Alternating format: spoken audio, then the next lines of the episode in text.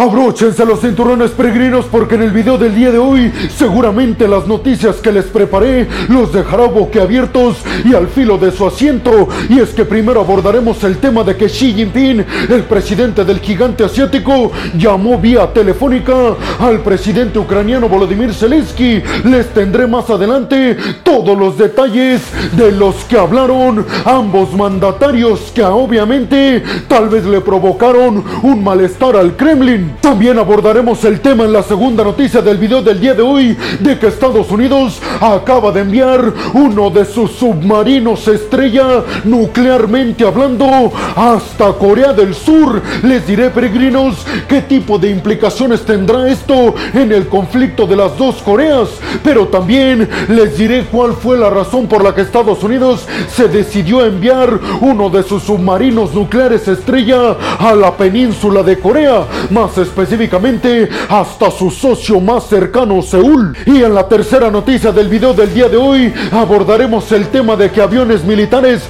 alemanes y británicos salieron inmediatamente a la casa de aviones militares rusos en toda la región del mar Báltico. Les diré, peregrinos, por qué salieron inmediatamente estos aviones militares del bloque de la OTAN al enterarse del vuelo de aviones militares de combate rusos en esta región del Báltico. ¿Cuáles países del bloque de la OTAN se pusieron en riesgo? Más adelante les diré exactamente cuáles fueron. Mientras tanto, en la cuarta noticia y segundo bloque de este video abordaremos la noticia de que el FBI acaba de aceptar que está trabajando conjuntamente con autoridades ucranianas, pero también con el gobierno de los Estados Unidos para tratar de comprobar que Rusia efectivamente ha cometido crímenes de guerra en Ucrania. En la quinta noticia hablaremos de las palabras que pronunció Prigozhin, el líder del grupo militar ruso privado Wagner, y es que dijo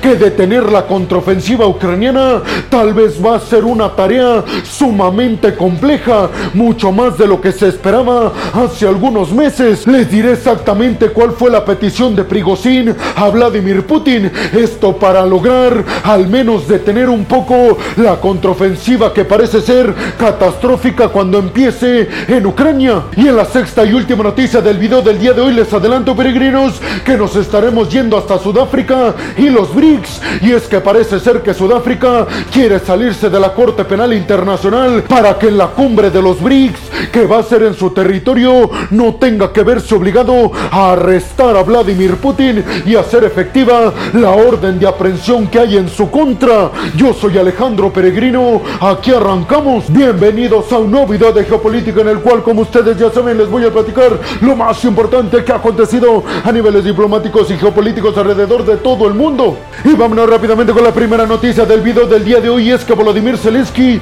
y Xi Jinping mantuvieron una llamada telefónica, la primera interacción entre ambos mandatarios desde que comenzara el año pasado en el mes de febrero la invasión de Rusia a Ucrania. Xi Jinping fue el que llamó a Volodymyr Zelensky. Que decir, peregrinos, que Zelensky había manifestado ya en repetidas ocasiones el interés que tenía él y todos los ucranianos de hablar con Xi Jinping para aumentar la presión internacional contra Rusia a través de China para que saque sus tropas inmediatamente de territorio ucraniano. Zelensky también dijo en repetidas ocasiones que Ucrania quería aprovechar la supuesta neutralidad de China, esto para que aprovechara toda la influencia económica que tiene sobre el Kremlin y Vladimir Putin y que la aprovechara a favor de los ucranianos y en general a favor de la paz. Zelensky además en esta llamada telefónica le comunicó a Xi Jinping el nombramiento de un ex miembro de su gabinete como embajador ucraniano en China, lo que dijo Volodymyr Zelensky y también concordó Xi Jinping. Esto ayudará muchísimo a fortalecer las relaciones diplomáticas entre China y Ucrania. Precisamente Volodymyr Zelensky después en su cuenta de Twitter dijo que la llamada telefónica con Xi Jinping fue larga y demasiado productiva y aseguró que esta llamada telefónica más el hecho de que Ucrania ha nombrado ya un embajador ucraniano en China ayudará a fortalecer las relaciones entre Pekín y Kiev, sobre todo teniendo en cuenta y a la vista un acuerdo para la paz entre Rusia y Ucrania. Xi Jinping le recordó a Volodymyr Zelensky el estatus de neutralidad que está jugando China en el conflicto entre Rusia y Ucrania y aseguró Xi Jinping que China no pretende quedarse con los brazos cruzados y que va a buscar un acuerdo que beneficie a ambos y que no perjudique a ninguno. Sin embargo, hay que decir, peregrinos, Zelensky le recordó al mismo tiempo a Xi Jinping que nunca se va a sentar en una mesa de negociación con Vladimir Putin si al menos hay una tropa todavía del ejército ruso en Ucrania. Dijo Zelensky, esa es nuestra condición para sentarnos a negociar, que primero saquen todas y cada una de las tropas que tienen ilegalmente ocupando nuestras fronteras. Y ustedes se preguntarán, peregrino, ¿a quién realmente respaldó o cómo podríamos darnos cuenta quién respalda a China y Xi Jinping? Sobre todo por esta llamada sorpresiva Zelensky. Pues déjenme les digo, peregrinos, que según lo comunicó Zelensky, Xi Jinping le ratificó que China tiene como objetivo respetar para siempre las fronteras que se delimitaron cuando se disolvió la Unión Soviética. Es decir, que para China, Crimea debe de regresar a la administración ucraniana. Y por último, peregrino, Zelensky habría invitado a Xi Jinping a visitar Ucrania. Sin embargo, no se sabe cuál fue la respuesta exacta por parte del mandatario de Pekín. Pero lo que sí es verdad es que se antoja demasiado complicado que Xi Jinping visite Ucrania, sobre todo por el mensaje que eso tendría para con Rusia. ¿Ustedes qué piensan, peregrinos? ¿Creen realmente que China juega con su papel de neutralidad en este conflicto y sobre todo, ¿creen que Xi Jinping acepte la invitación de Zelensky a visitar Ucrania? Y por último, peregrinos, ¿de qué creen que hablaron más Xi Jinping y Volodymyr Zelensky que todavía no se sabe? Y vámonos rápidamente con la segunda noticia del día de hoy, peregrinos, y es que Estados Unidos y Corea del Sur acaban de dar un anuncio en vías de decirle al mundo que acaban de aumentar sus lazos militares, pero también nucleares. Solamente, dicen autoridades surcoreanas y estadounidenses, para disuadir cualquier intención de Corea del Norte de atacar a Seúl, socio cercano a Washington. Y es que desde Estados Unidos se dio a conocer la noticia de que las autoridades estadounidenses encabezadas por el Pentágono acaban de dar el anuncio de enviar su un submarino nuclear estrella estadounidense. ¿A dónde peregrinos? Pues nada más y nada menos que a Corea del Sur. Esto para que Corea del Norte sepa que en el dado caso de llevar a cabo algo en contra de los del sur, le caerá todo el poderío nuclear por parte de Estados Unidos. Hasta el momento, peregrinos, no se ha especificado cuál submarino nuclear estadounidense va camino a Corea del Sur, pero se espera que sea un clase Virginia, es decir, uno de los más modernos y catastróficos submarinos nucleares con los que cuenta Estados Unidos. Ambos dijeron y quisieron enfatizar mucho en este tema, peregrinos, que este submarino nuclear no va a tener el objetivo de invadir a Corea del Norte o de agredirlo siquiera y que lo único que quieren hacer es mantener un método de disuasión en contra de cualquier ataque que intenten perpetuar desde Pyongyang. ¿Ustedes qué piensan, peregrinos? ¿Creen realmente que el método para la paz sea enviar este tipo de poderío militar desde Estados Unidos a Corea del Sur? Y sobre todo les ¿cuál creen que sea la respuesta de Corea del Norte? ¿Creen que hagan caso y ya no lleven a cabo pruebas nucleares o prueba de misiles balísticos? ¿O creen que aumenten estas pruebas dado que ya va a estar en unos días un submarino nuclear estrella estadounidense en las aguas surcoreanas? Y vámonos rápidamente con la tercera noticia del video del día de hoy, peregrinos, y es que aviones militares de combate alemanes y británicos salieron inmediatamente a cubrir a países como Estonia, Lituania y Letonia después de que se enteraran que había aviones militares de combate rusos volando la región del mar Báltico, específicamente en dirección hacia estos países bálticos fronterizos con Rusia, Estonia, Letonia y Lituania. Hay que decir, peregrinos, que estos tres países, Estonia, Letonia y Lituania, miembros del bloque de la OTAN, no cuentan con sus propios aviones militares de combate y por eso aviones militares de otros países, miembros también del bloque de la OTAN, tienen que salir a ayudarlos en estos casos. Y como ya se los dije, se especificó que aviones militares alemanes y británicos fueron los encargados de patrullar para que los aviones militares de combate rusos no volaran el espacio aéreo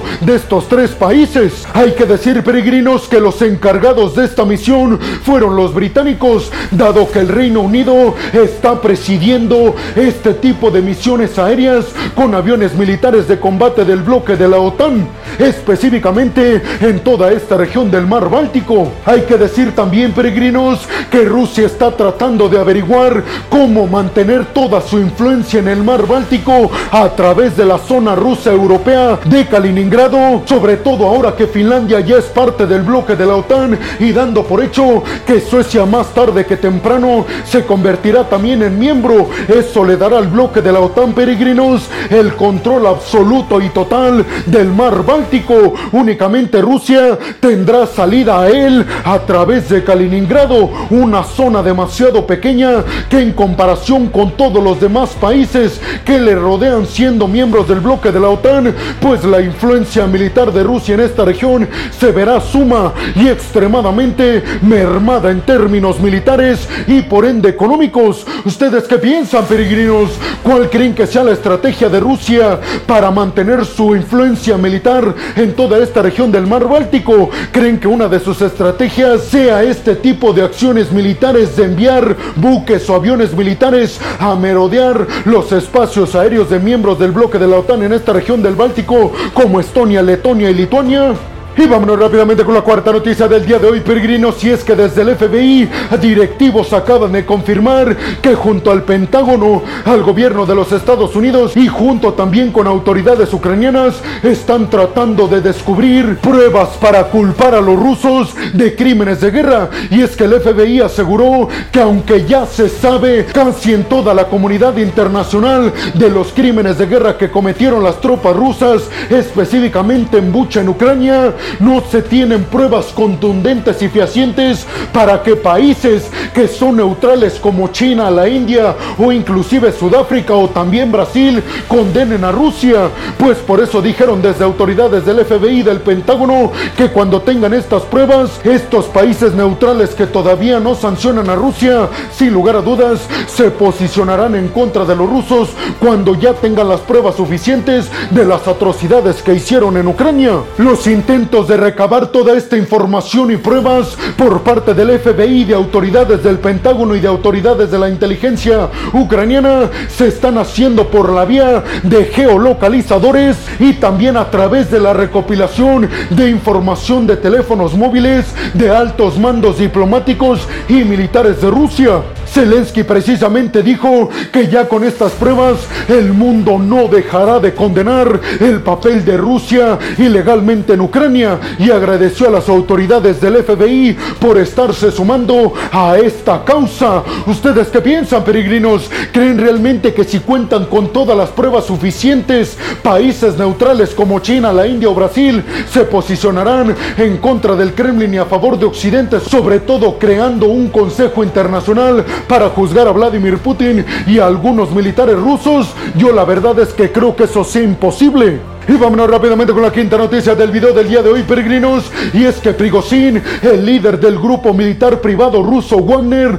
acaba de decir que le preocupa muchísimo la contraofensiva ucraniana. Simple y sencillamente porque esta será catastrófica y porque además es inevitable ya que suceda. Y además dijo que sus tropas, por lo menos que están en Bakhmut, no cuentan con el poderío militar suficiente, ni tampoco con las tropas suficientes para lograr mantener los territorios que ya han ganado en esta región. Y por otro lado, peregrinos, dijo Prigozhin a Vladimir Putin que si no envía todo lo que necesita para proteger los territorios ocupados, simple y sencillamente les dirá a las tropas de Wagner que se retiren inmediatamente, dijo Prigozhin a todo el poderío militar en tanques, en municiones y en sistemas HIMARS que han enviado desde Occidente a Ucrania. Su contraofensiva es cierto, será catastrófica. Además dijo Prigozhin que la inteligencia rusa no está ayudando del todo y que no saben exactamente por dónde empezará la contraofensiva.